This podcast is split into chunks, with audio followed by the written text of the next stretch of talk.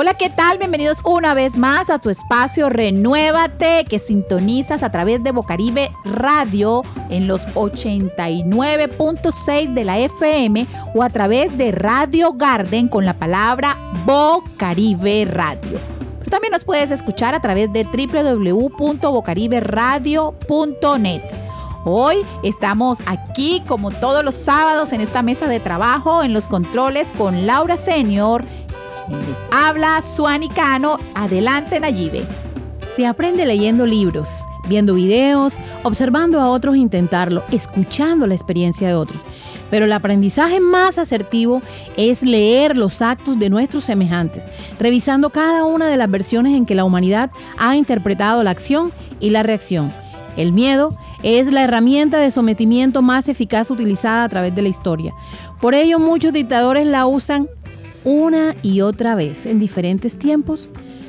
Igual los abusadores. Soy Nayibe Rico, bienvenidos en este sábado espléndido a su espacio Renuévate, en donde aprenderemos que las penas, el duelo, las tristezas forman parte del proceso normal de la vida, que hay que tomarlos con calma, respirar, pero a hablar, porque hablar lo cura. Es mejor hablar con nuestros más allegados, expresar cómo me siento y accesar a ese dispositivo vital con el cual contamos como es la aceptación. Grita cual carreta vacía tu alegría. Si sientes que la felicidad te invade, no importa, demuéstralo. Es nuestra forma más primitiva de canalizar las emociones. Poco a poco aprenderemos y subiremos esa montaña, la escalaremos de cómo ir manejando nuestras emociones, controlándolas. Mientras habla, mientras más hablas, comenta, conversa, desahógate. No es normal ser tocado en las partes íntimas. No es normal ser abofeteado. No es normal que te den jalones. Ser subyugado. No es normal sentir que otro te intimida o que le tienes temor.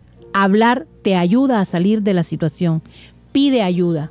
Suani, cuéntame, ¿qué piensas tú de esto de que gritemos y pidamos ayuda?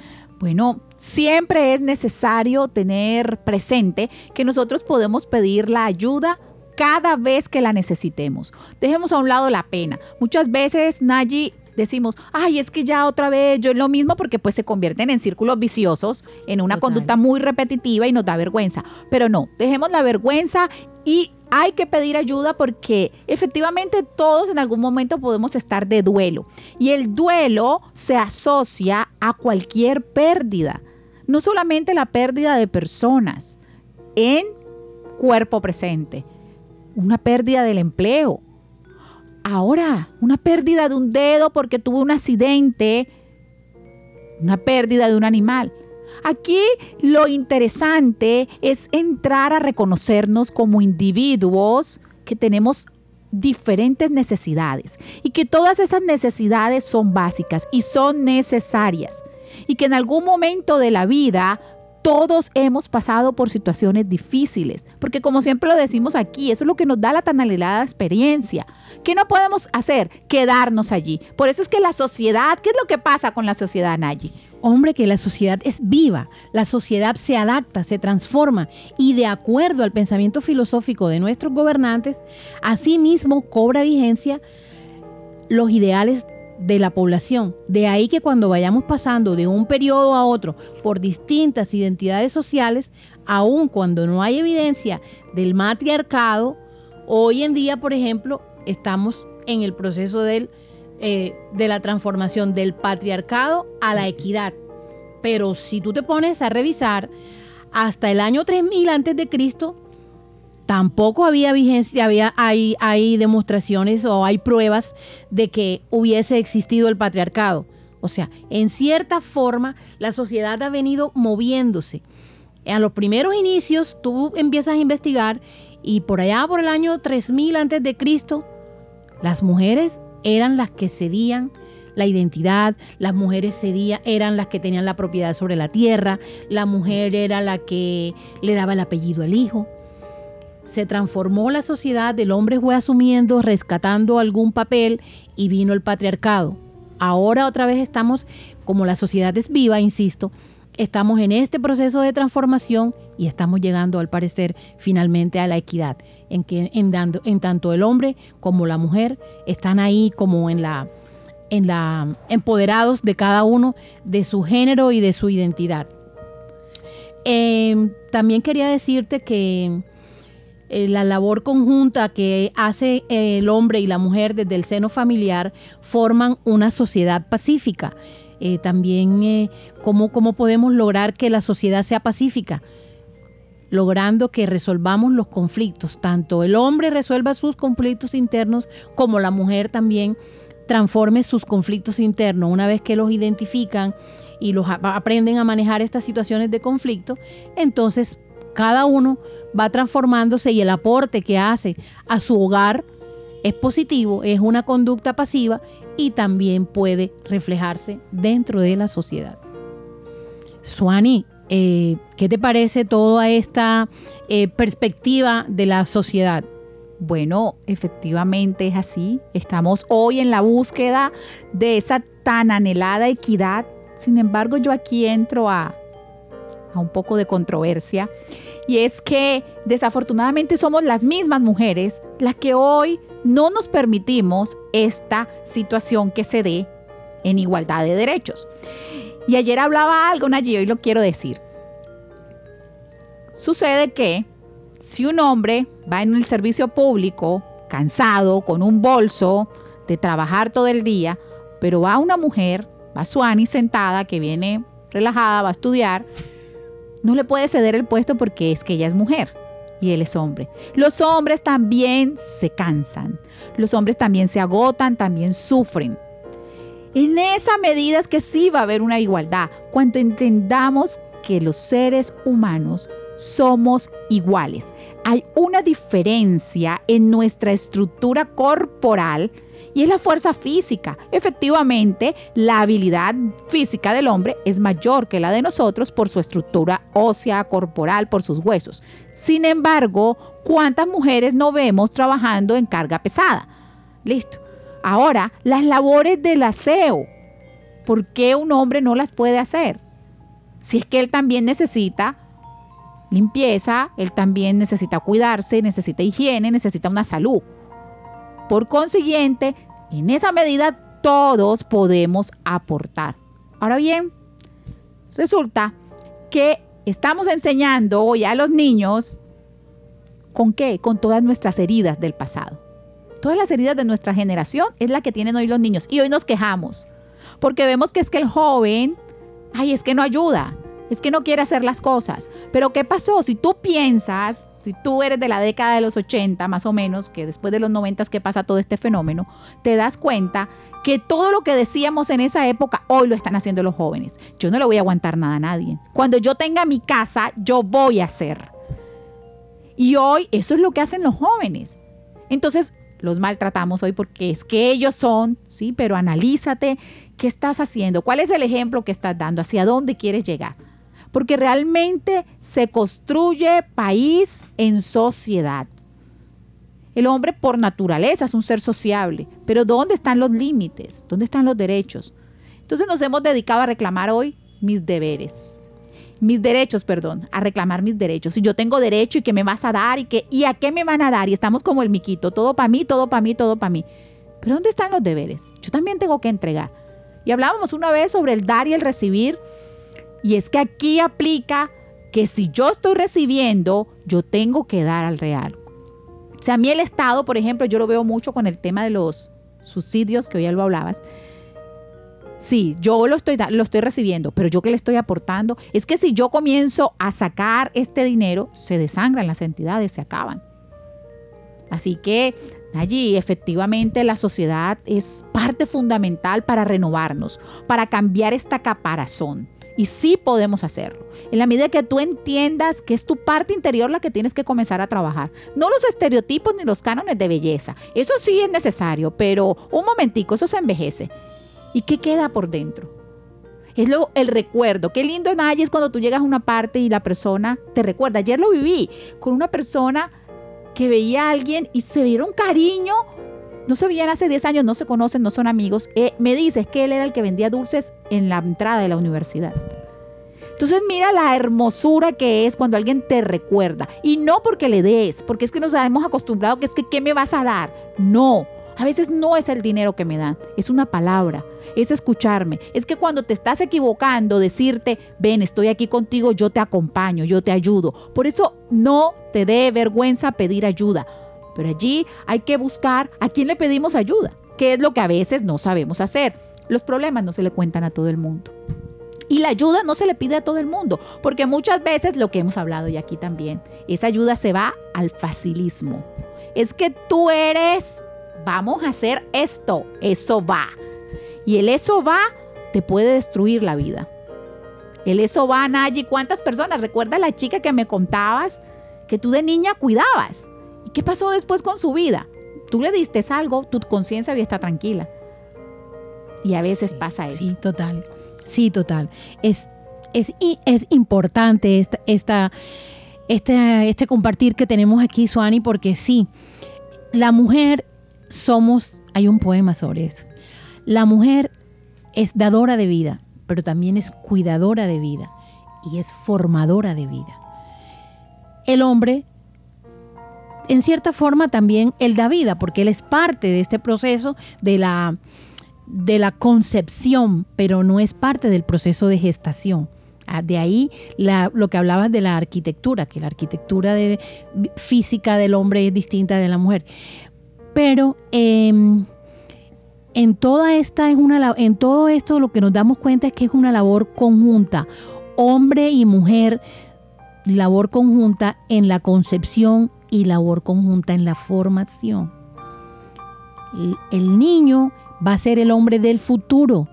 Si tú quieres tener un hombrecito que sea organizado en casa, hoy, en el momento presente, estos niños que le llaman la, la generación de cristal, estos niños que se están formando ahora, hay que enseñarlos a ser ordenado, a que barra. No pasa nada si el niño barre. Él no va a perder su identidad sexual, no va, o sea, nada le afecta. Enseñarlo a barrer, enseñarlo a asear los platos, a recoger los platos cuando están en la mesa, a tener sus juguetes ordenados. Cuando tú siembras eso en el niño, vas a tener un adulto organizado. Y si no solamente la niña, no es una labor únicamente para la niña que no, la niña es la encargada de limpiar la casa tan linda, la vieras como coiga, organiza todo, no, el niño también. No, y mira, no solamente en la parte de las labores, sino también en la sexualidad. Al niño, al varón, se le infunde un deseo desorbitante por la sexualidad. A la mujer se le cohibe. Y hoy lo seguimos viendo, seguimos viendo cómo las niñas, las jóvenes, quieren mostrar ser algo que realmente no son y lo expresan a través de una mala sexualidad, a través de malas prácticas. Y yo tengo una filosofía y es que la dignidad no la recuperas una vez la pierdes. Lo que la gente diga de ti no importa, pero lo que tú realmente eres es lo que te hace caminar con la frente en alto. Y los errores cuestan. Y esos errores generalmente son porque me dejo llevar, por pedirle ayuda a la persona equivocada. Sí, ciertamente hablar cura, hablar es bueno, pero hay que hablar con la persona indicada. Si tienes problemas, expresarlos sin temor. Cuenta con tu familia, te quieren brindar amor. Habla con tus amigos, la confianza es lo mejor. Haz algo diferente que te saque del confort. La locura. La salud mental no es una locura. A todos nos importa, es mejor pide ayuda. Locura. Un respiro, baila y vivió una aventura. ICBF y la YMCA quieren que te sientas mejor. ICBF es juventud.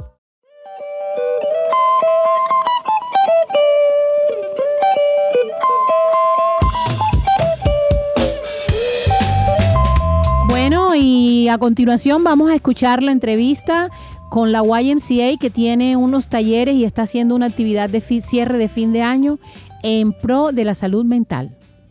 Les habla Nayib Rico, continuamos en Renuévate, en los 89.6 FM y en la plataforma de Radio Garden.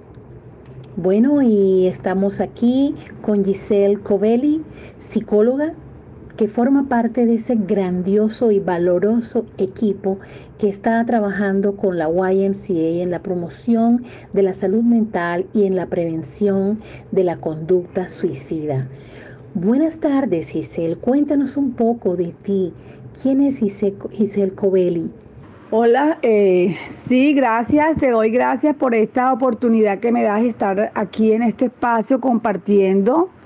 Eh, me presento, mi nombre es Gisela Paola Covelli, soy psicóloga, especialista en adicciones, soy magíster en psiconeuropsiquiatría y rehabilitación. Hago parte de la Asociación de Adiccionología del Atlántico como la vicepresidente y estoy en este maravilloso proyecto de promoción de la salud mental y prevención de la conducta suicida con la UAI. Bueno, Giselle, tengo entendido que este proyecto se ha llevado a cabo para beneficiar a unos 320 jóvenes a través del sistema de talleres. Cuéntanos cuántos talleres han sido, de qué se han tardado esos talleres y cuál ha sido la duración de esos talleres, cuál puede ser a corto plazo eh, el impacto que puede ocasionar para cambio en la vida de estos chicos esta participación en estos talleres.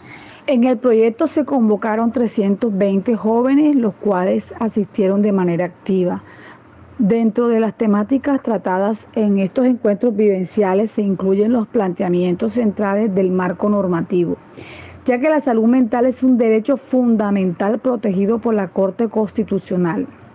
Estos encuentros vivenciales son asumidos a partir de los saberes que apoyan el desarrollo de habilidades y destrezas a favor del conocimiento y apropiación del conocimiento, tales como el marco normativo, Em, los derechos de la salud mental, la identificación de riesgo de la conducta suicida y la generación de hábitos para la promoción y cuidado de la salud mental.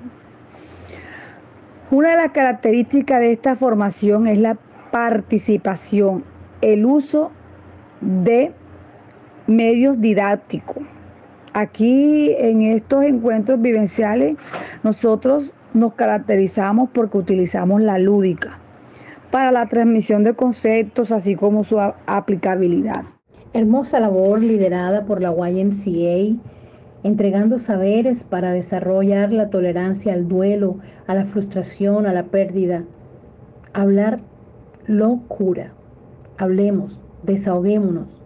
Desahoguémonos con las personas adecuadas, con esas personas que tienen experiencia y el conocimiento que puede llevarnos a una verdad y que puede ayudarnos.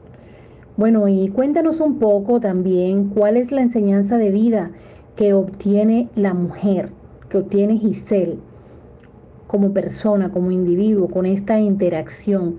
¿Qué enseñanza de vida puede sacar de esta experiencia? Y por supuesto complementar a la profesional.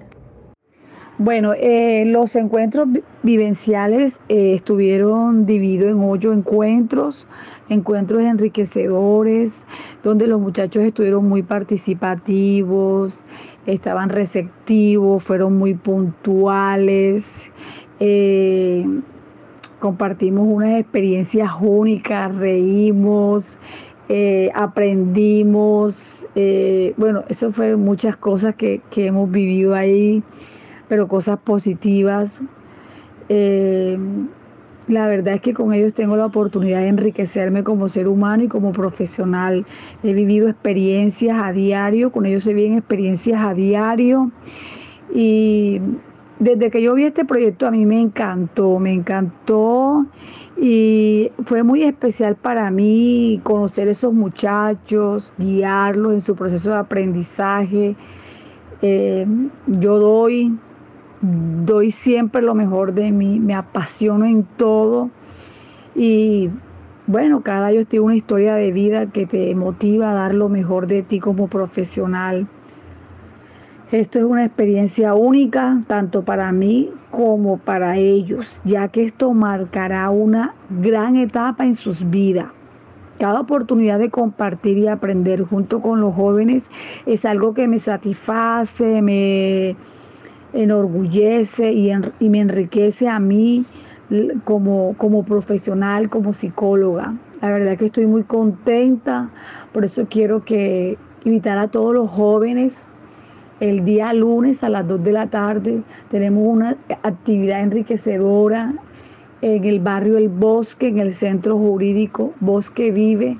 Los invito a todos, eh, invito a todos los muchachos jóvenes que, que asistan a estos programas, que busquen la forma de enriquecerse como seres humanos, desarrollen habilidades, eh, que no están solos, ellos no están solos, ellos tienen muchas personas que los están apoyando, hay muchos programas, proyectos, personas, personas que tienen una, una, una sensibilidad, son muy humanas y los ayudarán a ellos a cualquier problemática que tengan ellos, su familia, sus amigos.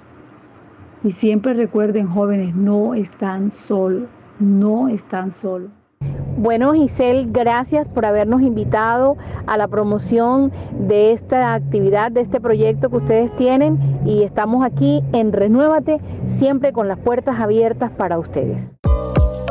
Si tienes problemas, expresalo sin temor. Cuenta con tu familia, te quieren brindar amor. Habla con tus amigos, la confianza es lo mejor. Haz algo diferente que te saque del confort. La locura. La salud mental no es una locura.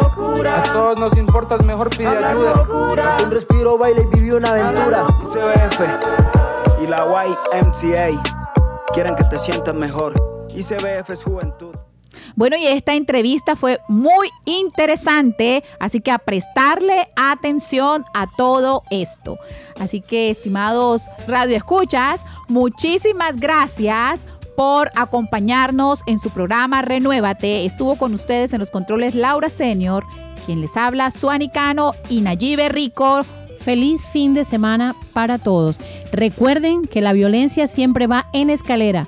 No la suban, y este sábado, el lunes 13 de diciembre, los esperamos en una actividad que va a realizar Magazine Comunitario sobre violencia de género. No te lo pierdas.